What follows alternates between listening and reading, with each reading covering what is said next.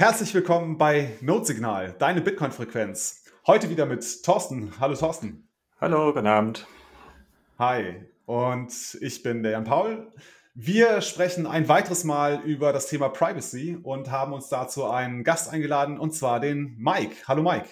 Hi Leute, hi. Hi, grüß dich. Mike, hast du die Blockzeit für uns?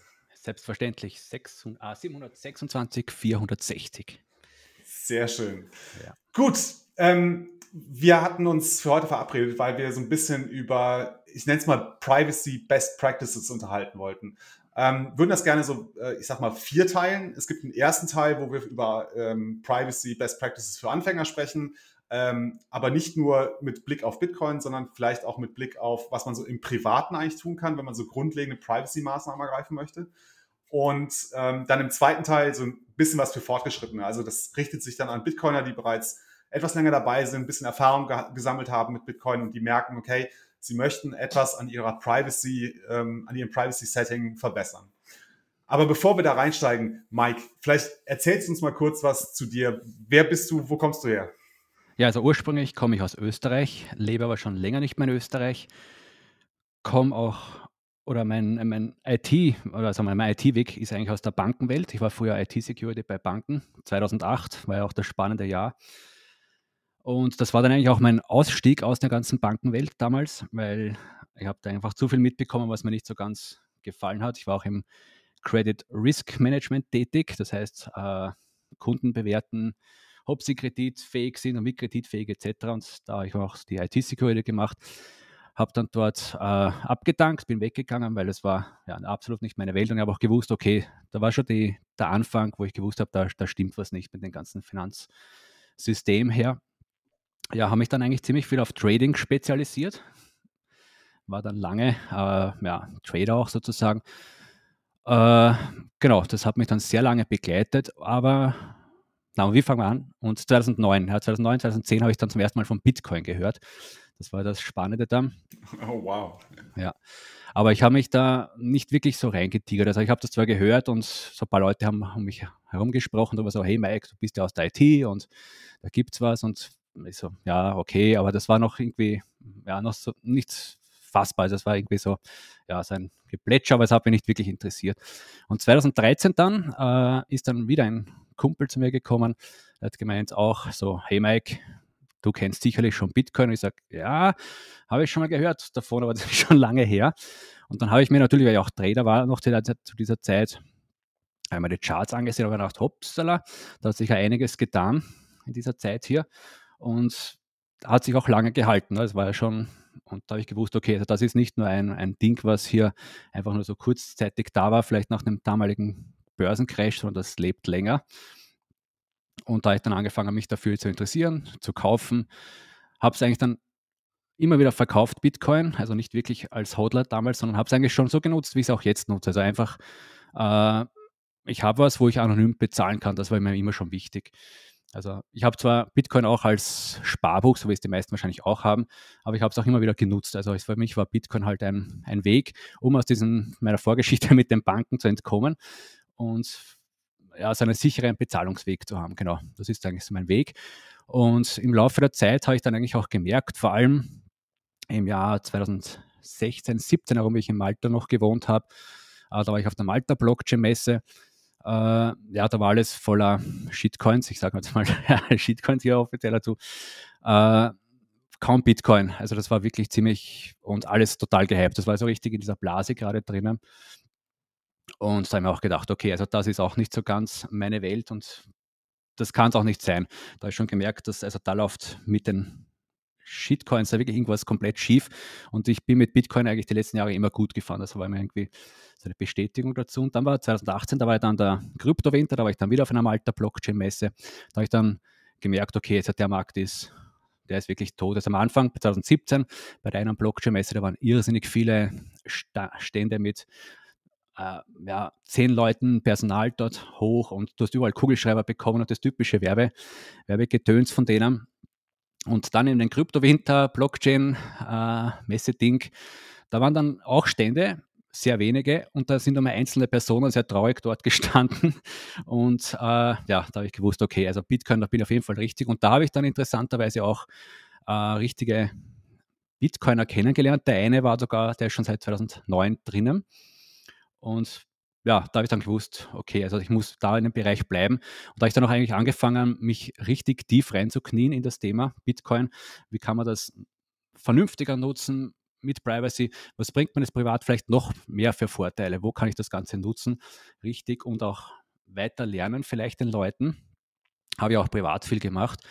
Und dann äh, einige Jahre später, äh, jetzt vor einem Jahr oder so herum, habe ich dann mein Projekt Trust BTC gestartet, wo ich eigentlich versuche, über YouTube und über eine Telegram-Gruppe den Leuten noch mehr Privacy beizubringen, wie man Bitcoin vernünftig nutzt. Also nicht nur jetzt unbedingt hodeln, hodeln, hodeln und warten, äh, ja, bis irgendwas besser wird, sondern ja, das ist mein, mein Ziel halt, dass ich den Leuten auch zeige. Bitcoin ist auch da zum Ausgeben, sagt eigentlich auch das White Paper, ist ja Peer-to-Peer-Cash-System. Also wir müssen es ja als Bezahlungssystem nutzen und nicht nur, also als Sparbuch ist natürlich auch da, Bitcoin, keine Frage, aber wir sollten es auch aktiv nutzen. Genau, das ist mein, meine Geschichte sozusagen. Habe ich vielleicht ein bisschen länger ausgeholt, aber das war halt. Ja. Kein Problem, alles gut. Ähm, eine Frage habe ich dazu. Ja? Bevor du Bitcoin kennengelernt hattest, ja. warst du da auch schon, äh, wenn du sagst, du warst ja vorher auch schon im Bereich IT-Security unterwegs, warst du da vorher schon für dich irgendwie auch so, ähm, dass du dich mit der Philosophie hinter dem, also so wie du jetzt für dich ja Bitcoin äh, entdeckt oder verwendest, so dieses äh, sehr stark auf das Thema Privacy fokussiert, äh, warst du, bevor Bitcoin äh, für dich existierte, schon vorher auf der Suche nach so etwas Vergleichbarem wie Bitcoin? Also, äh, oder also, ist das erst mit Bitcoin wirklich erst gekommen? Auf der Suche war ich schon immer eigentlich, das muss ich schon sagen. Also, also durch die IT-Security, bekommst viel mit. Und vor allem, weil ich auch in der Bank drin war, aktiv, habe das Geschäft, das Tagesgeschäft mitbekommen. Und da war mir klar, also irgend, da muss irgendwann einen Ausweg geben aus dem System. Also das kann nicht so ewig laufen. Ja, und da habe ich halt mhm. schon immer gesucht. Und wie ich dann Bitcoin gehört habe, eben habe ich, es war schon Realität 2009 halt oder 2010, wann das war. Aber das habe ich mir eher gedacht, das war so vielleicht ein, ein Nachbeben nach diesem Börsencrashen. Also das ist ja oft so, wenn irgendwelche großen Wellen kommen, kommen nachher große Erfindungen. Da hört man dann vielleicht ein paar Monate was drüber und dann ist Flaute, dann hört man nichts mehr davon. Und das war, habe ich mir eigentlich damals bei Bitcoin auch gedacht, das ist eher sowas, was kurz mal äh, ja, tolle Köpfe erfunden haben und dann verschwindet es. Ne? Und da war ich dann eben 2013 sehr überrascht, dass das Ganze immer noch lebt eben und äh, anhand vom Chart, äh, nicht wegen einem Chartnetz, das meine ich jetzt gar nicht, oder Preis, sondern das, man sieht einfach, wenn man den Chart anschaut, da ist einfach mehr Interesse dann da. Also sind ja dann durch die Bewegung in den Chart kommen Leute rein. Und da habe ich gewusst, okay, also da ist, da ist Interesse da und ja, das ist nicht so ja, und da war dann eigentlich auch mir schon klar, also die Suche hat vielleicht mit Bitcoin ein Ende. das war, genau. Sehr schön. Ähm, kannst du ein bisschen darüber erzählen, was, als du damals äh, in dieser Kreditanstalt gearbeitet hast, was dir so aufgestoßen ist? Also wo du gemerkt hast, okay, hier läuft was komplett schief? Ja, zum Beispiel, äh, es war der Börsencrash und dieses Credit Risk System, was wir eben gehabt haben, war ja so aufgebaut, jeder Kunde bekommt, das läuft ja immer noch, das ganze System, äh, bekommt ein Kundenrating. Also Rating kennt man ja, es wird ja alles irgendwie geratet, ist bewertet. Und wenn ein 0815 Kunde jetzt hinkommt, wird er automatisch mal geratet anhand von, wie ist dein Kontostand, äh, bist du in der, ich glaube in Deutschland heißt das in der Schufa drinnen und so weiter. Da bekommst du einen bestimmten Punkt und also ganz grob ausgedrückt und dann bist du halt dementsprechend kreditfähig. Und es, was mir halt wirklich aufgestoßen ist, hat Leute gegeben, die äh, da irgendwie locker durchgekommen sind, obwohl sie eigentlich nicht die finanziellen Mittel vielleicht gehabt haben. Die haben aber die haben halt irgendwie einen anderen Background gehabt. Und Leute, die viel gearbeitet haben, auch finanzielle Mittel gehabt haben, die sind aber dann durchgeflogen, weil sie vielleicht irgendwann mit ihrem Leben Mist gebaut haben, in der Schufa gelandet sind oder sonst was. Die haben dann später keine Chance mehr gehabt, irgendwie äh, ja, was Vernünftiges aufzubauen oder schwer. Also wir wissen alle, sobald man in diesen Inkassosystemen drinnen steht, verschuldet oder unverschuldet, je nachdem, äh, ist es nachher ziemlich schwierig, erstens mal ein Konto aufzumachen. Das finde ich schon sehr übel. Also es sollte im, im Prinzip jeder Mensch ein Konto aufmachen können. Irgendwie, gerade heute, wo wir eigentlich immer mehr bargeldlos zahlen und ja, du wirst einfach ausgeschlossen. Und da ist auch bei, sehe ich bei Bitcoin die große Chance. Jeder kann das Konto aufmachen. Da wird man nicht geratet von irgendwelchen seltsamen Systemen und es werden alle gleich behandelt. Genau. Das ist mir wirklich so aufgestoßen. Und das war eigentlich auch der Grund, warum ich raus bin, weil ich das einfach auch unmenschlich gesehen habe. Also es ist halt, ich kann nicht äh, Menschen an irgendwelchen Dingen bewerten, die ich gar nicht, äh, weder, also die nicht an meinem Tisch gesessen sind, ne? also die man nicht persönlich gesehen hat. Du kennst auch nicht wirklich die persönlichen Lebensumstände, sondern du kennst nur irgendwelche Datenzahlen, die irgendwo reindrödeln durch Systeme und ja, das war halt, genau. Ja, danke. Ähm, ja, äh, ich kann mir das äh, sehr, sehr gut vorstellen, wie du, wie man da sitzt und äh, das beobachtet und verfolgt und dann irgendwann denkt, das kann ich eigentlich nicht mehr mit meinem Gewissen oder auch nicht mit meinen Moralvorstellungen oder ethischen Vorstellungen vereinbaren. Aber also interessant, dass du dann trotzdem, äh, also dass du nicht trotzdem, sondern dass du wirklich die Reißleine gezogen hast. Das ist, glaube ich, auch ein schwieriger Schritt, ähm, da zu sagen, wirklich, also ich ziehe jetzt hier einen klaren Strich und sage, das ist die rote Linie und da geht es jetzt einfach nicht weiter. Ja, es hat auch nur funktioniert, muss ich sagen, weil ich eben äh, durch das Trading, was ich an der Bank halt auch sehr viel mitbekommen habe, mich über Wasser halten können. Ne? Also es hätte nicht funktioniert wahrscheinlich, wenn ich jetzt Reißleine ziehe und zack, stehe auf der Straße. Also da müsste ich schon sagen, ja, hätte ich wahrscheinlich was komplett anderes machen müssen. Also irgendwas fernab von dem. Aber dadurch, dass ich schon den Background gehabt habe von der Finanzenwelt, hat mir das natürlich geholfen alles. Ja. Dann, lass uns doch mal zum Thema kommen, ähm, das wir uns heute gesetzt haben. Ich würde ganz gerne damit einsteigen, dass wir einmal versuchen ähm, zu definieren oder irgendwie zu bestimmen, was meinen wir eigentlich, wenn wir über Privacy sprechen. Also was heißt Privacy?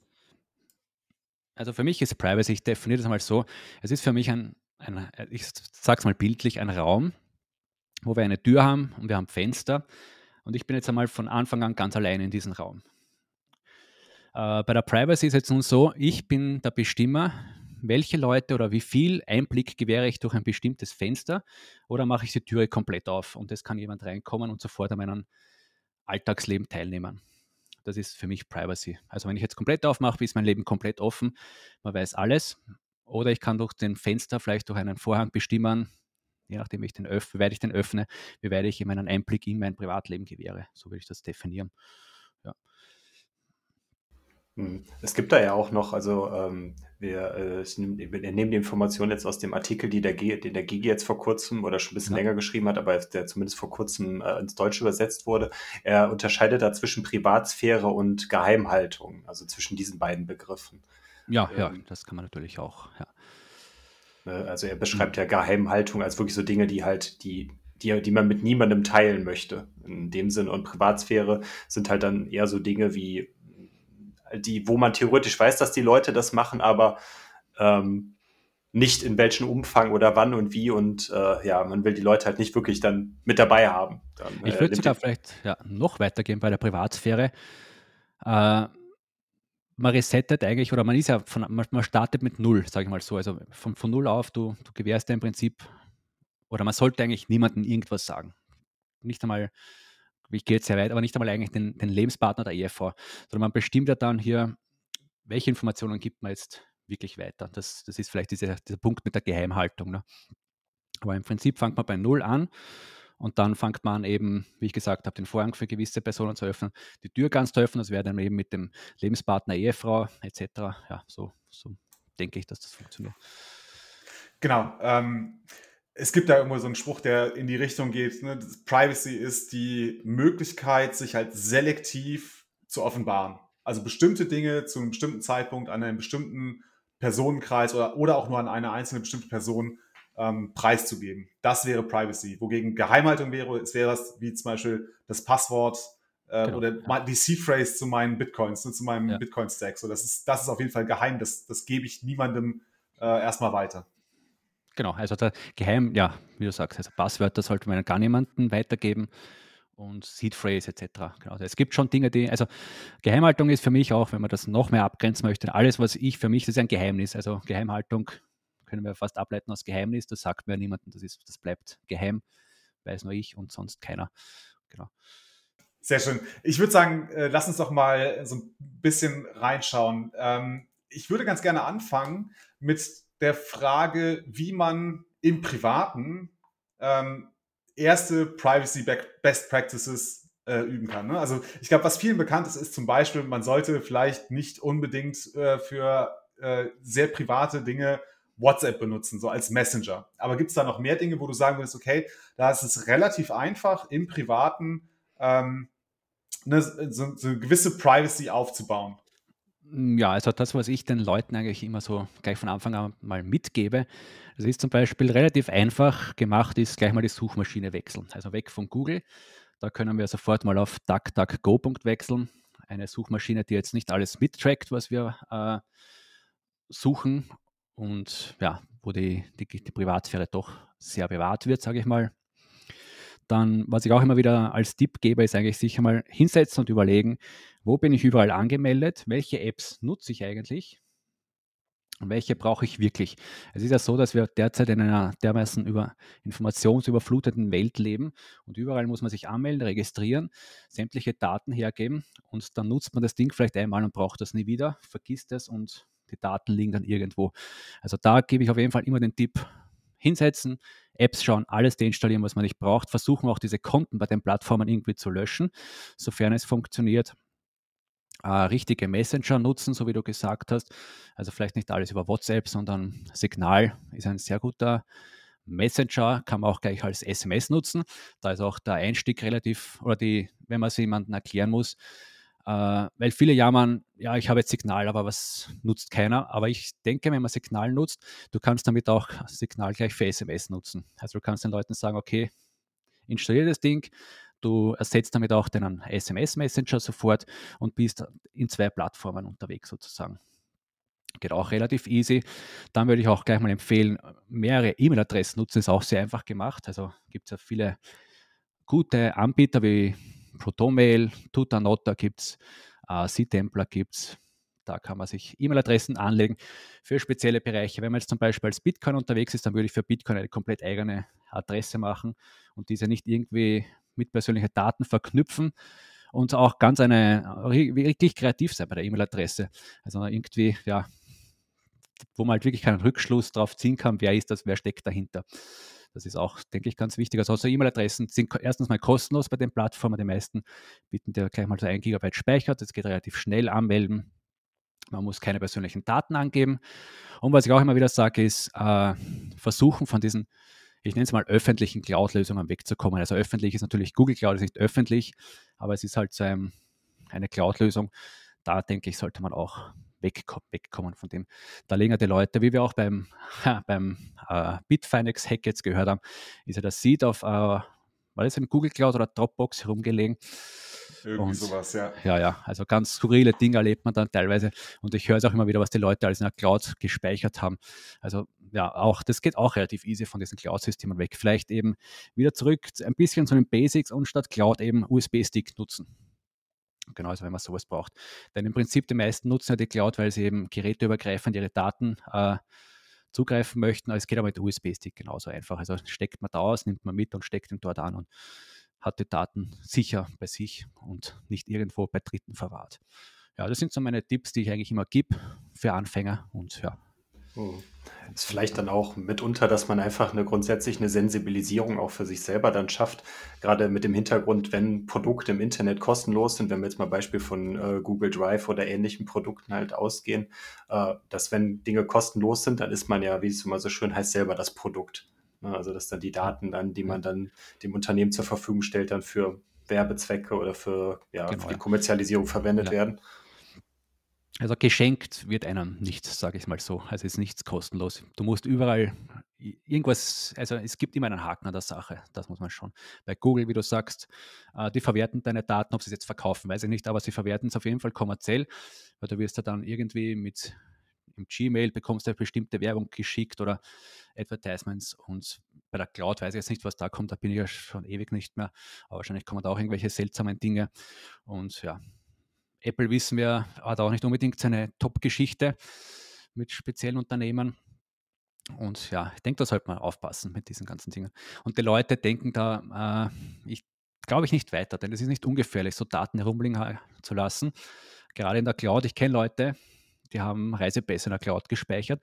Und ich kenne sogar wem, denen ist es passiert, dass dieser Reisepass äh, aus der Cloud einmal irgendwie rausgekommen ist. Und da ist ein äh, sogenannter Identitätsdiebstahl passiert. Das heißt, da hat ein Täter von ihm seinen Reisepass genommen und hat damit einen Kredit aufgenommen. Und das so weit kann es gehen. Und da müssen, da ist, glaube ich, so eine Barriere, die müssen die Leute überschreiten und wirklich wissen, okay, wenn ich jetzt meine persönlichen Daten, gerade Reisepass, irgendwo ablege, da kann mir auch das passieren. Und das ist denen oder vielen nicht bewusst, den Leuten noch. Die meisten meinen, ich habe nichts zu verlieren. Was sollen die Unternehmen schon machen mit meinen Daten? Aber ich speichere halt alles. Aber es ist, man kann wirklich einiges verlieren. Und das kann zu Problemen führen, wie ich es eben weiß, von dem, wo das auch mit dem Reisepass passiert ist. Der hat nachher große Scherereien gehabt mit Polizei und etc. Der muss ja das dann nachweisen, dass es wirklich nicht war. Und ja, es ist dann, kann mhm. übel enden, glaube ich. Ja. Also ich glaube, da sind äh, zwei Punkte drin. Ne? Zum einen, ähm, das hast du, glaube ich, auch gerade schon gesagt, so, dass die, die, meisten Leute haben überhaupt nicht das Problembewusstsein. Ne? Die merken gar nicht, ähm, wie viel sie eigentlich von sich preisgeben oder wie viel sie einem Risiko aussetzen. Ne? Wie in dem Beispiel, das du gerade erzählt hast, ähm, über den, den, ja, ich, sag, ich nenne es jetzt mal gestohlenen Reisepass ja. deines, deines Bekannten da. Ähm, mir ist es neulich passiert, dass ich bei, äh, also bei einem Abendessen saß mit Bekannten von mir, Berufskollegen, und die haben halt davon geschwärmt, äh, von dieser E-Krankenakte, die jetzt überall mhm, eingeführt mhm. wird. Wo ich halt gleich gesagt habe, also ich bin mir nicht sicher, ob ich meine, äh, wirklich meine Gesundheitsdaten, meine privaten Gesundheitsdaten von Geburt an bis heute irgendwo in der Cloud abspeichere, sodass halt jeder Arzt, zu dem ich hingehen kann, das abrufen kann. Es ist zwar ein schöner, schöner Mehrwert ne, als Patient, aber das Risiko, dass diese Daten, also dem diese Daten ausgesetzt werden, da bin ich mir nicht sicher, ob ich das in Kauf nehmen möchte.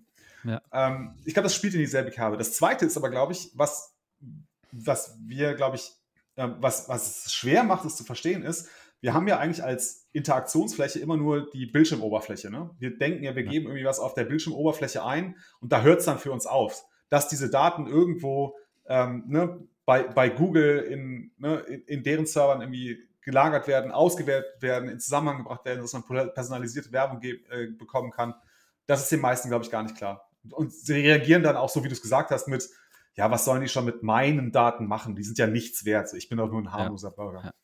Und das Problem liegt aber, glaube ich, auch daran, äh, das Bewusstsein, weil du gibst ein Passwort ein. Da fängt es an.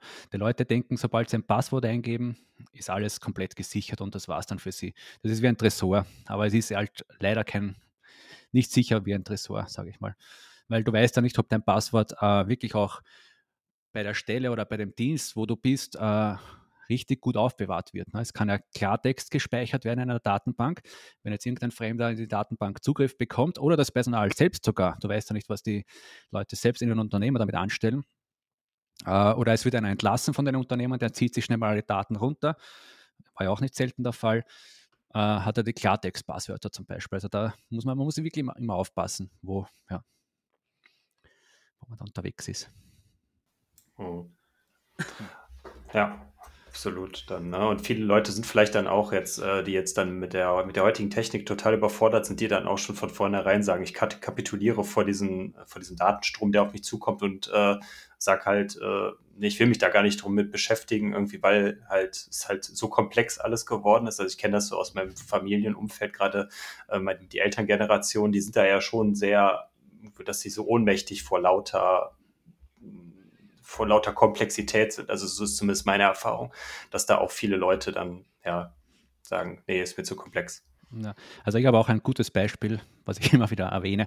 Also ich habe im Spanien zum Beispiel ist ja, das, ich weiß nicht, wahrscheinlich in Deutschland auch oder Österreich, äh, jeder Handwerker hier möchte sofort mal deine WhatsApp-Nummer haben. Das ist so das Hauptkommunikationsmittel hier. Also wenn du irgendwann ein Angebot holst, gehst du hin, machst was aus und der sagt, ja, gib mir deine WhatsApp-Nummer. Wenn ich hinkomme, äh, fragen sie mich, WhatsApp-Nummer, sage ich, ich habe kein WhatsApp. Dann sagt er, wieso hast du kein WhatsApp? Sage ich, ich habe sechs Messenger, such dir einen aus. An mir liegt es nicht, dass ich mich einschränke, sondern das bist eigentlich du. Ne? Und dann, dann gibt es oft Diskussionen und manchmal verstehen es Leute. Also sie sagen, okay, also da hat er wirklich recht. Manche steigen dann wirklich auf Signal um oder auf andere Dinge halt, was ich so entschuldigt habe, so Trima ist ganz gut, finde ich. Manchen wird es bewusst, wenn man dann denen dann sagt, eben, vor allem wenn sie dann Angebote schicken, ne? da geht es ja auch um Geld wieder über WhatsApp. Und ja, und gerade die Spanier sind da ein bisschen, ja, wenn es ums Geld geht, Heckler, ja. ja. Ja, okay. Was mich allerdings positiv stimmt, ist, ähm, dass mit Bitcoin bei vielen, die jetzt mehr mit Bitcoin zu tun haben, sich damit auseinandersetzen, dass die eine, äh, ich, ich habe jetzt nur den englischen Ausdruck parat, Awareness haben für das Thema mhm. Privacy. Ne? Also sie haben Sensibilisierung. Sensibilisierung, vielen Dank, Thorsten. Wenigstens einer, der noch vernünftig Deutsch sprechen kann unter uns. ähm, genau. Ähm, ich würde ganz gerne jetzt einmal den, den Themensprung machen und ähm, darüber sprechen, was kann man denn als, auch als Einsteiger in Bitcoin mit relativ einfachen Maßnahmen schon tun, um seine Privacy aufzubauen. Ähm, ich denke, da, das geht halt los mit wie zum Beispiel, nimm deine, äh, nimm deine Bitcoins von der Exchange runter. Ich glaube, ne, nimm sie in Self-Custody. Das ist schon, eigentlich ist das ja auch schon eine Privacy-Maßnahme. Du schützt dich ja davor, dem Risiko, dass auf einer Exchange irgendwie, dass die Exchange gehackt wird oder dass deine Accounts eingefroren werden, weil das regulatorische Umfeld sich geändert hat und so weiter. Ähm, Mike, was, was empfiehlst du denn Bitcoin-Einsteigern oder Leuten, die gerade erst dabei sind, wie sie grundlegende Privacy-Maßnahmen aufsetzen sollten? Also prinzipiell, ich glaube, ich bin, einer, der da wirklich den Hardcore-Weg wählt für die Leute, weil ich empfehle eigentlich wirklich jeden von Anfang an schon ziemlich mit äh, No-KYC-Plattformen zu beschäftigen. Das heißt, man kauft die Bitcoin auf Plattformen, wo man keine Ausweise hergeben muss. Denn ich denke, äh, sobald man sich auf Börsen herumtreibt, äh, kennen wir die, oder wir, viele kennen das Prozedere. Man muss sofort äh, Fotos machen, Ausweise hochladen, etc. etc. Und mit diesem Schritt gibt es eigentlich schon einen Großteil deiner Privacy auf. Da muss man sich auch bewusst sein. Also das sind, und das sind teilweise Shabby-Plattformen. Hat es viele Hacks gegeben, wo die, ich glaube, da war auch dieser große Binance-Hack 2019 oder so, wo sogar die Ausweise dann auf Telegram gelandet sind. Da, da, da, ist ein eigener Kanal gestartet worden. Und da sollte man, also es ist zwar mit BISC natürlich schwerer oder no KYC-Weg, der ist schwerer und vielleicht von Anfang an nicht so easy, wie wenn man über eine Börse kauft, aber ich denke, äh, es ist der richtige Weg und man sollte vielleicht ein paar Tage mehr lernen, aber dann, dann hat man es gut gemacht, sage ich mal, ja. Und es ja. gibt mittlerweile schon sehr viele äh, Kanäle, wo äh, einem geholfen wird. Es gibt ja zig Telegram-Kanäle, wo es gute Leute gibt, YouTube-Kanäle, wo man das gezeigt bekommt. Und ja, also ja, darum meine ich, äh, Bitcoin von Exchange runter, wie du schon gesagt hast, ist ja nicht unbedingt ein Privacy-Aspekt, sondern eigentlich schon fast ein Security-Aspekt. Das ist ja, mhm. bei der Privacy hast du schon aufgegeben, sobald du eben äh, den Ausweis dort hochgeladen hast. Das ist der Punkt, wo du die Grenze überschritten hast, wo ich meine, man hat jetzt fast das ganze Fenster offen und jeder kann reinblicken sozusagen. Und ja, Mhm. Ja, aber ich glaube, wir müssen auch realistisch sein. Ne? Ich glaube, die meisten, ähm, wenn sie das erste Mal mit Bitcoin in Berührung kommen, dann wollen sie es halt kaufen. Ne? Sie wollen das Ding haben, das irgendwie im Preis steigt. Ähm, denen ist es nicht bewusst, ähm, was sie sich damit einhandeln, wenn sie auf einer KYC-Börse äh, das einkaufen. Ist zwar der richtige Ansatz, das glaube ich auch, ja. aber es wäre nochmal wichtig, glaube ich, den Leuten, die bisher auf KYC-Börsen gekauft haben, denen nochmal klar zu machen, was haben sie damit eigentlich in Kauf genommen? wenn sie ihre, ihre ersten Bitcoins bei so einer jetzt Coinbase oder Binance oder wie es auch alle heißen, kaufen? Ich denke mal, äh, man muss, weil du, ich glaube, ich habe bei dir rausgehört, wenn der Preis steigt. Ich glaube, das hast du fast gesagt. Und da ja. fängt dann so ein, ein, ein, kleiner Unterschied an. Die Leute müssen sich, bevor sie mit Bitcoin überhaupt einmal sich oder rankommen, müssen sie mal überlegen, was wollen sie mit Bitcoin erreichen. Das ist, der, das ist der, eigentlich der eigentliche Punkt. Gehst du in Bitcoin rein, weil du damit dein Fiat vermehren möchtest, dann denke ich mal, ist KYC, ja, go for it.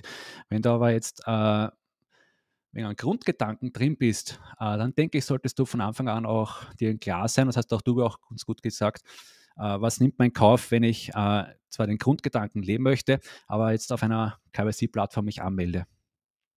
Ja. Und ich denke mal, ist auch ein Spruch von mir, den ich auch immer wieder sage, also wenn der Satoshi jetzt zum Beispiel gewollt hätte, dass wir KYC nutzen, dann hätte es wahrscheinlich irgendwer eine Möglichkeit oder irgendeinen Teil in der Blockchain gegeben, wo wir unsere Identität da drinnen finden würden. Das ist so, ja. Ich denke mal, das war eigentlich nicht der Weg. Der wollte halt, oder sie, man weiß ja natürlich nicht, der Satoshi oder die Gruppe Satoshi, äh, ich denke, der wollte eigentlich weg von diesem äh, System. Das war so auf jeden Fall ein Ziel. Und das muss man sich halt auch, also wie gesagt, wenn man neu ist bei Bitcoin, erstens mal hinsetzen, überlegen, möchte ich Fiat vermehren äh, oder als jahrelanges Sparbuch vielleicht auch haben, möchten auch viele, gibt ja viele Leute, die möchten heute anlegen. Wenn man sich den Chart ansieht, der Preissprung oder der, der Anstieg war ja gewaltig. Es geht, geht nur nach oben, heißt ja so schön. Äh, ja, da macht man Fiat, dann ist KYC, denke ich mal, nicht so das große Thema. Dann kann man das auf alle Fälle machen. Dann ist das so, wie wenn du auf einer Aktienplattform deine Aktien kaufst und dann halt für Gewinne arbeitest. Aber wenn du wirklich so wenn der Privacy-Aspekt ja wichtig ist von Anfang an und du gehst wegen dem in Bitcoin, dann denke ich, äh, sollte man sofort von Anfang an auch den richtigen Weg einschlagen. Ja. Ich denke auch für nee, ich denke für Leute, die also gerade wenn du jetzt halt irgendjemand Neues dann halt in den Bitcoin Space holst, die, die Schritte, die man halt den, den Leuten, die man an die Hand nehmen muss, die sind halt länger. Aber äh, die Sensibilisierung, die damit ja dann einhergeht, die ist ja dann auch viel nachhaltiger, als wenn man jetzt dann, wie du es gerade beschrieben hast, äh, sein Fiat vermehren will. Ja, lad dir diese App runter, äh, lächel da mal kurz in die Kamera, halt deinen Ausweis rein und äh, los geht's dann. Ja. Also. Es ist ja auch so, also äh, ich kenne in meiner Telegram-Gruppe sind auch einige, die haben KYC gekauft bis jetzt immer und jetzt haben sie BISC kennengelernt. Und jetzt ist der Jetzt sind sie eigentlich vor dem Stand da, wo sie wissen, okay, das KYC war für sie ein Fehler. Und das ist nachher dann, also du kannst KYC nicht mehr loswerden. Das ist das Große. Also du kannst zwar äh, deine Coins, wir kommen dann eh später vielleicht drauf, auf Mixen etc., aber diesen KYC-Eintrag bei der Börse selbst, den wirst du nie wieder los. Und das ist eben wo die Leute jetzt davor stehen und sich denken, up, war doch ein Fehler. Und darum meine ich, von Anfang an sollte man sich bewusst sein, welchen Schritt möchte man gehen. Und man hat von Anfang an die Chance, das richtig zu gehen. Nachher wird es dann wirklich schwierig. Mhm. Okay, ähm, Gibt es noch weitere Tipps? Also wie zum Beispiel, was wäre ein einfach zu nutzendes Software-Wallet, äh, das so gewisse Privacy-Basics enthält? Gibt es da eine Empfehlung von deiner Seite? Ja, also auch da äh, also meine Empfehlung ist immer die Sparrow Wallet, die ist dann eh schon, ist glaube ich schon relativ bekannt. Die ist auch für Anfänger, ich finde ich doch sehr einfach. Also sie ist gut, gut einfach gehalten. Gibt auch eine sehr, sehr gute Dokumentation auf der Webseite von der Sparrow Wallet. Dann mein Favorit, das ist die Wallet, die ich nutze, ist die Samurai Wallet. Ist auch eigentlich relativ einfach. Und ja, die haben eigentlich auch, was, warum ich es auch diese beiden nehme, die haben sämtliche Privacy Tools sofort drinnen was eben bei vielen anderen Wallets, außer der Wasabi fehlt. Die Wasabi hat auch diese Privacy-Features schon drinnen. Aber so die anderen Wallets, ja. Man muss aber gleich sagen, bei der Sparrow Wallet, Samurai Wallet und bei der Wasabi handelt es sich um Wallets, die äh, kein Lightning drinnen haben. Also das ist rein, hm. rein on-chain, genau, die sind rein auf Privacy fokussiert. Ja, das Thema wollen wir nachher äh, sicherlich auch nochmal in dem äh, erweiterten oder Advanced Teil nochmal ansprechen. Äh, das ist mir nämlich auch bei deinen, wenn ich die, die, dich so bei Twitter verfolge, dass du ja gegenüber Lightning ja auch schon durchaus eine kritische Meinung hast, was die Privacy angeht. Ähm, aber ganz kurz nochmal zurück, äh, auch nochmal der Hinweis, also Sparrow ist ja eine reine Desktop-Wallet für einen Computer genau, und ja. äh, Samurai ist ja, glaube ich, eine reine äh, äh, App für Android. Ne? Für iOS gibt es die genau, nicht ja. dann. Also du, die, Sparrow Wallet, genau, ist, die, die, funktioniert auf jedem Betriebssystem, also Mac OS X, Windows und Linux. Und die Samurai Wallet gibt es äh, nur für Android-Handys. Ja, die gibt es nicht einmal für iOS, sondern die ist wirklich eingeschränkt. Und das liegt auch daran, so wie ich das eigentlich von den Jungs mitbekommen habe, die wollen eigentlich auf einer Open-Source-Plattform oder auf einem Open-Source-System arbeiten. Und sie wollen auch derzeit sich nur mit Android beschäftigen, weil sie meinen, wenn man da auf mehrere Plattformen gleichzeitig äh, arbeitet, reißt man mehr Security-Löcher auf. Und sie wollen jetzt mal einen hundertprozentigen Fokus auf die Wolle, bis sie dermaßen zufrieden sind, dass sie sagen, okay, jetzt äh, könnten sie woanders hin auch das Ganze implementieren. Okay, cool. Ähm, neben dem Software Wallet gibt es natürlich dann immer das äh, Thema Cold Storage. Ähm, ich glaube, die meisten haben bereits ein Hardware-Wallet oder haben zumindest mal schon davon gehört. Es gibt ja verschiedenste Modelle, wenn man sich umschaut. Ähm, ne, sei es, äh, weiß nicht, Trezor, Ledger, die Bitbox, äh, Cold Card und ich weiß nicht, gibt sicherlich noch viel mehr, die ich jetzt noch nicht aufgezählt habe. Ähm, gibt es da von dir eine Empfehlung? Ah, ja, ja. Also ich muss auch hier sagen, da muss man auch wieder ein bisschen trennen. Die Bitbox ist für den Anfänger, denke ich mal, so wirklich die einfachste äh, Möglichkeit derzeit, die ich so kenne, auch von der Bedienbarkeit her, äh, eine Hardware-Wallet zu haben, weil die macht es wirklich einfach. Also man steckt sie einfach an. Es gibt diese App, wo man diese Grundinstallation macht von, den, von der Bitbox selbst und nachher kann man die anstecken, wo man möchte. Äh, wenn man dann äh, etwas mehr Privacy braucht, dann ist natürlich die Cold Card wirklich sehr, sehr gut oder die Foundation Passport. Äh, sind beides dann sogenannte Air-Gapped Wallet, das heißt, du hast keine Verbindung zu einem Computer, die ist nicht notwendig und kannst äh, sogenannte Offline-Transaktionen damit starten. Ja. Wo ich der große Fan davon bin. Genau, also die Offline-Features. Ja, das Schöne bei den Hardware-Wallets, ne, zumindest ja, äh, es gibt ja sehr viele Hardware-Wallets, die ja auch dann dieses ähm, Hardware-Wallet-Interface oder wie dieser Standard heißt, unterstützen, dass man diese Hardware-Wallets ja dann auch zum Beispiel über die Sparrow-Wallet, wie du sie gerade angeführt hast, ja dann ja. auch verwalten kann, dass man gar nicht die, äh, diese dedizierte App, wie es jetzt zum Beispiel von Shift Crypto von der Bitbox dann mitgeliefert wird, dass man die gar nicht benutzen muss, zwingend.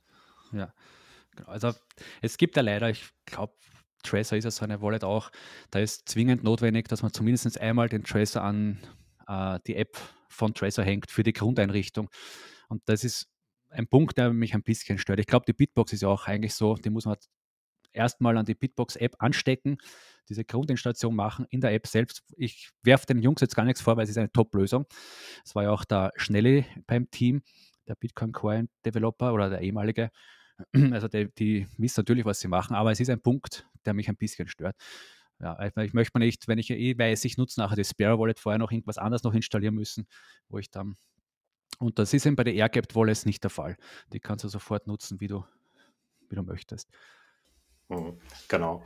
Äh, dann äh, können wir gleich auch bei dem Thema direkt weitermachen. Wenn man eine Hardware-Wallet einrichtet, dann äh, erstellt man sich ja auch in den meisten Fällen oder eigentlich immer dann äh, einen Seed, mit dem man ja dann äh, sein Backup dann schon direkt erledigt hat. Ähm, was würdest du empfehlen? Wie, würde, wie, wie würdest du ein Backup oder ein Seed sichern, um da langfristig, um die langfristig die Bitcoins sichern zu können? Also ich empfehle meistens also gleich mal Seed auf Stahl zu machen. Es gibt ja da, also Stahl heißt nehmen wir jetzt mal ganz grob eine Stahlplatte und da gibt es verschiedenste Versionen. Äh, fertige Lösungen, das heißt, die gibt es mit Buchstaben, die schiebt man dann hinein. Oder äh, Hammerlösungen mit den Buchstaben, wo man drauf dremmelt, sozusagen. Es gibt vom Ronin eine ganz coole Lösung, ah, die heißt Ronin Steel. Ist eine, ist wirklich eine Stahlplatte, eine reine. Man hat einen Aufkleber, da sind, den klebt man einmal drauf, da sieht man die Buchstaben. Dann klöppelt man sozusagen immer bei den Buchstaben die Löcher rein. Dann nimmt man den Aufkleber runter und man sieht nur mehr Löcher auf der Stahlplatte. Also für jeden, der diese Stahlplatte findet, der hat keine Chance, was, äh, das wiederherzustellen. Die finde ich echt klasse, die Lösung. Und wenn man die wiederherstellen muss, diese Platte, oder die, den sieht, sorry, äh, kommt ein, wieder so ein Sticker drauf und der passt genau auf die Löcher, man sieht die Buchstaben. Ja, die finde ich echt sehr, sehr gut, diese Lösung. Aber es ist jede Stahllösung gut. Und wichtig ist eigentlich, äh, da hilft die beste Hardware-Wallet, das sage ich auch immer. Nichts, wenn man nicht weiß, wie man den Seed aufbewahrt, und zwar richtig. Und den sollte man weit weg von sich äh, aufbewahren. Das ist mein Tipp. Also wenn man irgendwelche Freunde hat, Bekannten, vielleicht sogar zwei Stahllösungen, äh, bei Freund A und Freund B oder bei der Mutter und einer bei einem Freund, so auf zwei getrennten Standorten finde ich es gerade nicht zu Hause, nicht in derselben Lade, wo die Hardware-Wallet liegt, aufbewahren. Genau, das finde ich auch sehr wichtig. Machen auch viele, habe ich schon gehört. Also ich habe schon gehört, dass die Leute, die Hardware-Wallet hinter äh, Stahlplatte liegen haben. Und das macht natürlich absolut keinen Sinn. Und Stahl deshalb, äh, weil Papier äh, war früher immer wieder empfohlen, aber wir wissen natürlich, Feuer, Wasser etc., da ist Papier nicht gerade geeignet. Ja, das ist halt Genau. Und was ich auch oft diskutiert habe schon oder bei Diskussionen gelandet bin, äh, wo tut man die Stahlplatte hin, wenn man sie nicht Freunde, Bekannte oder so, äh, ich würde sie nicht in einem Bankenschließfach tun. Äh, ja, weil das ist, weil du, der Zugang ist dort wieder eingeschränkt. Also man kommt entweder nur tagsüber rein oder am Wochenende kommt man ja gar nicht rein. Und das finde ich auch nicht die beste Lösung bei Banken. Oder die Banken machen gleich dichten, aber weiß ja nicht, was dort sich abspielt. Da hat man ja dann auch schnell wieder so ein äh, Third-Party-Risiko, was man sich ja dann mit dem Bankschließfach dann einkauft, dann was man ja eigentlich dann bei Bitcoin ausmerzen will. Genau, ja. ja. Aber das hast du doch auch, wenn ich äh, die Stahlplatte jetzt bei, also die, den Seed auf Stahl bei meiner Mutter oder wie bei Freunden ablege. Ja, oder? aber Bis du kannst bei deiner Mutter wahrscheinlich, äh, denke ich mal, öfter rein als in die Bank. Also ich gehe mal davon, also solange deine, deine Beziehung mit deiner Mutter okay ist, denke ich mal, du kommst dort schneller hin. Ja. Ähm, okay. Okay, habe ich so noch nicht betrachtet. Äh, ich habe tatsächlich das Bankschließfach als eine äh, recht gute Option eigentlich wahrgenommen, weil ich ja eigentlich, ähm, also das, was ich irgendwie an meinen Bitcoins, wenn ich ja welche hätte, ähm, ne, auf einem Hardware-Wallet im Cold Storage haben wollte, das sind ja Beträge, an die ich jetzt nicht so häufig dran ja, muss ja. oder vielleicht nicht dran möchte. Da kann ich das in Kauf nehmen, ähm, dass die Öffnungszeiten der Bank halt montags bis freitags von 9 bis 3 Uhr oder so sind. Ja. Ähm, hm. Okay, muss ich mal drüber nachdenken. Aber es hm, bringt, ein, es bringt ein Ausfallsrisiko mit sich. Also du bist an Dritte gebunden mhm. und theoretisch können die dir den Zugang verwehren. Also ja, weiß nicht, was da für Zustände herrschen müssen, aber sie könnten sagen, heute kommst du nicht rein. Mhm. Ja. Oder sie vielleicht einmal verlangen, was liegt da in dem Schließfach drinnen. Vielleicht kommt das mal. Mhm. Und der, ja. der Grund, der, der Grund, warum man sich ja häufig, jetzt sage ich mal, im Legacy-System für eine, ähm, für eine Bank entscheidet, ist ja häufig auch dann so die, dass die Versicherung äh, dann in irgendeiner Form da besser irgendwelche Sachen abdeckt, als wenn man die Werte, nenne ich es jetzt einfach mal im Privathaushalt hält und dann von einer Hausratversicherung oder ähnliches nicht abgedeckt wird. Aber das findet ja dann im, im Fall von so einer Stahlplatte im Seed ja auch gar keine Anwendung dann. Ja. Also. Dann bekommst du den Wert der Stahlplatte von 5,40 Euro ersetzt von der Versicherung genau. der Bank. genau. Herz, ja. Herzlichen Dank. ja, sehr schön. Okay, ja. sehr gut. Ähm, jetzt haben wir schon so ein paar Basics abgetrommelt. Ähm, ich war letzte Woche auf einem Meetup und habe mit Erschrecken fest, also es war ein Bitcoin-Meetup und ich habe mit Erschrecken festgestellt, dass die äh, Quote derer, die eine Note laufen lassen, bei 50 Prozent liegt. Da hatte ich mir, wenn ich ehrlich sein soll, mehr erhofft. Vielleicht können wir hier nochmal einen Anstoß geben. Ja. Mike, warum sollte man seine eigene Note betreiben? Äh, ja, das ist natürlich ein großer Privacy-Aspekt, der ganz, ganz wichtig ist. Äh, ich rede jetzt rein von der Privacy und gar nicht davon, dass man jetzt mit dem Node das Netzwerk unterstützt. Das lassen wir jetzt mal komplett beiseite. Also wir haben jetzt hier einen Node und die Software Wallet, was wir vorher genannt haben, nehmen wir gleich mal das Sparrow her, die verbindet man mit seinem eigenen Node. Das heißt, jede Anfrage, die ich mache, jede Transaktion, die ich mache, verarbeitet im Prinzip mein Node und nicht irgendeine dritte Plattform. Und äh, der Sinn ist der dahinter, dass eben, wenn ich mit der Sparrow Wallet jetzt äh, keinen Node nutze, äh, landen alle meine Transaktionen auf einer Plattform und die könnten diese Daten wieder eigentlich gegen mich verwenden oder tracken. Das ist der Sinn davon. Also es wird sofort äh, ganz klar natürlich, wenn ich mit meiner Sparrow Wallet mich verbinde, äh, wobei es im Moment eh über Tor läuft, aber würde sie über Clearnet, Clearnet laufen, äh, würde äh, meine IP-Adresse gedoxt werden sozusagen und man könnte jede Transaktion sofort mit meiner IP-Adresse verknüpfen. Und deswegen ist eine Not sehr, sehr wichtig. Und man verlässt sich natürlich, man muss sich nicht auf Dritte verlassen. Das kommt noch dazu. Äh, da hat es einmal einen Fall gegeben, habe ich zumindest gehört, hat einen Blockchain Explorer genutzt. Und da ist auch sehr wichtig, eigene Node, also eigenen Blockchain Explorer auf der eigenen Node betreiben und nicht auf einer dritten Plattform äh, nutzen. Und da war mal der Fall, da hat er Bitcoin überwiesen und hat einen, also angeblich hat er Bitcoin, Bitcoin überwiesen, sagen wir es so. Und hat auch einen Link geschickt zu einem Block Explorer. Der Empfänger hat gesagt, ah, ja, Transaktion ist da, aber der hat die Bitcoin nie bekommen. Und dann hat sich herausgestellt, dass dieser Blockchain Explorer ein ein gedürktes System war. Und deswegen immer alles bei sich selbst sozusagen über den eigenen Load laufen lassen und nicht auf Dritte verlassen. Ja. Sehr schön. Ähm, genau, also ich muss auch immer wieder sagen, ne, man begegnet dem immer, dem immer wieder, dass Leute, die ähm, jetzt neu in den Bitcoin-Space hineinkommen, dass sie sehr viel Respekt zumindest davor haben, eine eigene Node zu betreiben, weil sie es halt glauben, da ist eine große technische Hürde, die sie, die sie nehmen müssen. Ähm, ich kann immer nur wieder dazu appellieren, probiert es einfach aus. Kauft euch ja. die Teile. Es gibt mittlerweile also Anleitungen und, und Hilfestellungen in Bild und Ton und Text und Videos ähm, noch und nöcher. Also ich glaube, auf jede Frage, die man haben könnte, ähm, gibt es mittlerweile eine Antwort. Ähm, also run your own note. Probiert so es aus. Es, ja. es, ist, es ist wirklich nicht so schwierig. Es ist ja. Und im Notfall gibt es ja sogar noch Fertig-Notlösungen. Also ich glaube, die Raspi Blitz gibt es ja auch als Fulmo heißen die, glaube ich. Genau, der Fulmo-Shop. Ja, genau. genau, da bekommt man eine. Also da muss man sich technisch nicht mal so auskennen. Du musst nichts mehr bauen, sondern du kaufst ein fertiges Gerät, schließt den an Mhm. Und ich weiß jetzt nicht, ob der schon vorsynchronisiert ist oder nicht, aber im Prinzip, du steckst das Gerät an. Falls nichts vorsynchronisiert ist, wartest du halt drei Tage und kannst es dann sofort nutzen. Und wenn er, vor, äh, wenn er hm. vorsynchronisiert ist, kannst du es dann gleich nutzen eigentlich. Ja. Er muss halt ein bisschen was nachsynchronisieren.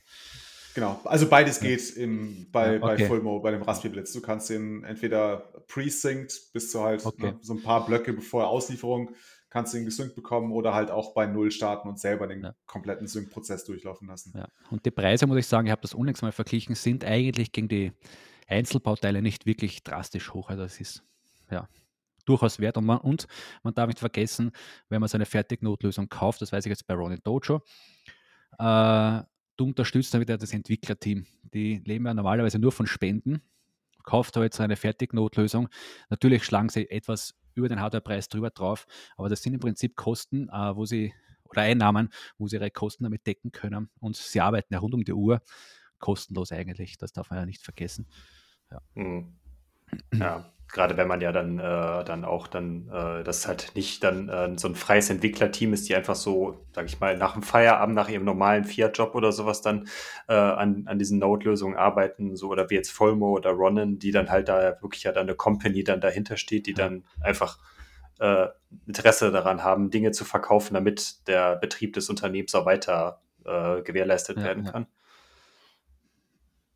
Genau. Sehr schön. Also, ja, bitte, Mike. Nein, nein, war schon.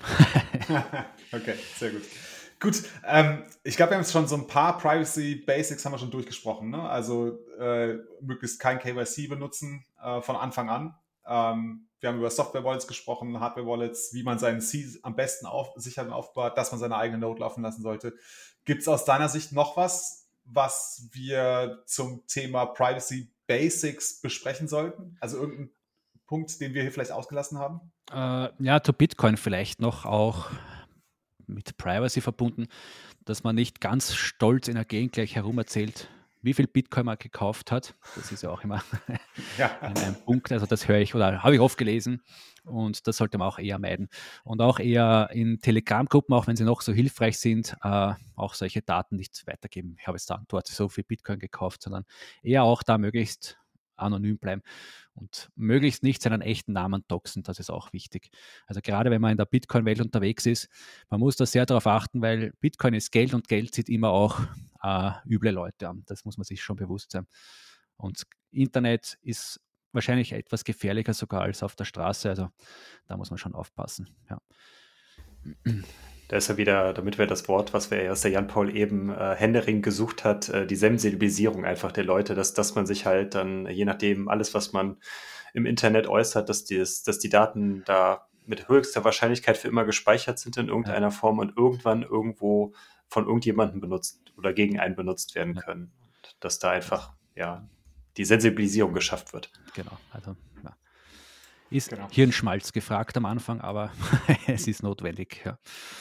Sehr gut. Ähm, uns hatte eine User-Frage erreicht. Ähm, und zwar hatte der User gefragt, was sind denn die Kosten, wenn man seine Privacy verbessern möchte? Also im Grunde ist es die Frage nach den Trade-offs. Was gebe ich denn her, wenn ich ähm, auf Privacy verstärkt achte? Äh, Kosten hat man im Prinzip wenn wir jetzt von Bitcoin reden, äh, eigentlich den, den Node, würde ich mal sagen. Der kostet auf jeden Fall was. Aber die restlichen Tools sind alle kostenlos. Also du kannst Signal kannst du gratis herunterladen. Wie ich schon gesagt habe, die ganzen äh, E-Mail-Provider, die sind kostenfrei nutzbar bis zu einem gewissen Grad. Also ein Gigabyte Speicher haben die meisten. Die kannst du kostenlos nutzen.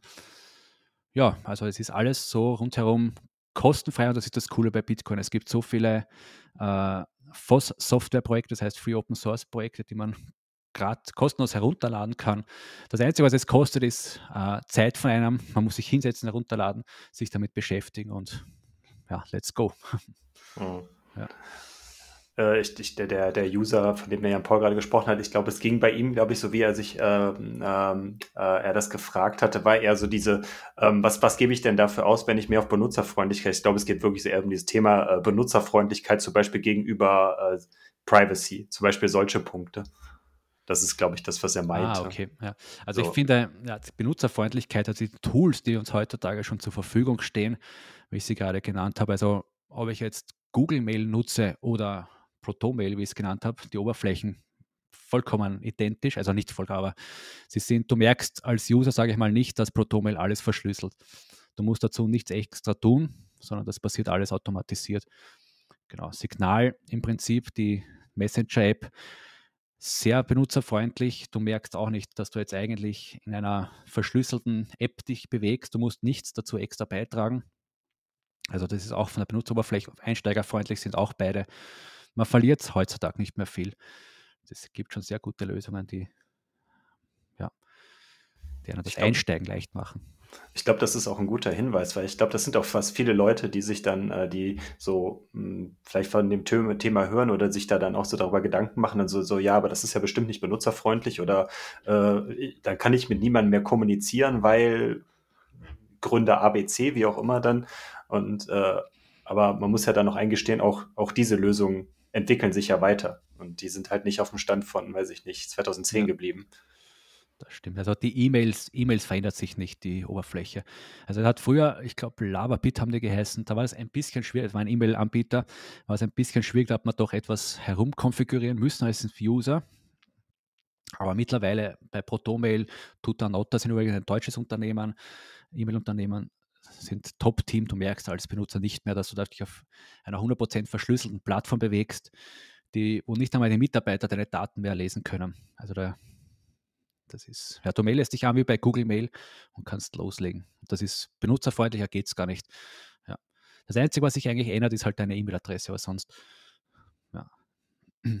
Umso erschreckender ist es ja dann eigentlich dann auch, warum das dann, äh, obwohl es benutzerfreundlich geht, in der breiten Masse keine Anwendung findet. Das ist eigentlich ja, das Traurige dann eigentlich daran. Es ist halt Marketing. Also Google ist halt der Platzhirsch, sage ich mal. Und sie tun alles dafür, dass sie das bleiben werden auch. Ja. Und ich denke mal nicht, dass in der Kugelsuche äh, jetzt vielleicht Stutanota und Potomel da sehr weit oben auftauchen werden, wenn sie da eben ihre eigenen Plattformen vorantreiben möchten. Das muss man sich auch bewusst sein. Wo wir jetzt wieder zurückkommen zu DuckDuckGo, der Suchmaschine. Ne? Also da wird das eben neutral bewertet, das Suchergebnis, und da wird nichts gefiltert. Ja, super, vielen Dank, Mike, äh, für, die, für die ganzen Ausführungen. Das war ja schon, schon äh, ich denke mal, auch für viele Leute einfach so ein bisschen auch, wo wir beim Thema Sensibilisierung sind, äh, dass man einfach auch einfache Dinge äh, umsetzen kann, um da schnell dann, äh, dann auch seine Privacy zu erhöhen oder in Zukunft dann auch mehr darauf zu achten. Und ähm, die weiteren oder die Advanced Sachen in Bezug auf Privacy und Thema Bitcoin würden wir dann in der zweiten Folge einfach mit dir besprechen. Alles klar. Super, perfekt. Vielen Dank. Dann, äh, ja, ähm, dann hören wir uns beim nächsten Mal und wir verbleiben mit unseren Wort Worten. Focus on the signal, not on the noise. Und bis dahin, ciao, ciao. Ciao.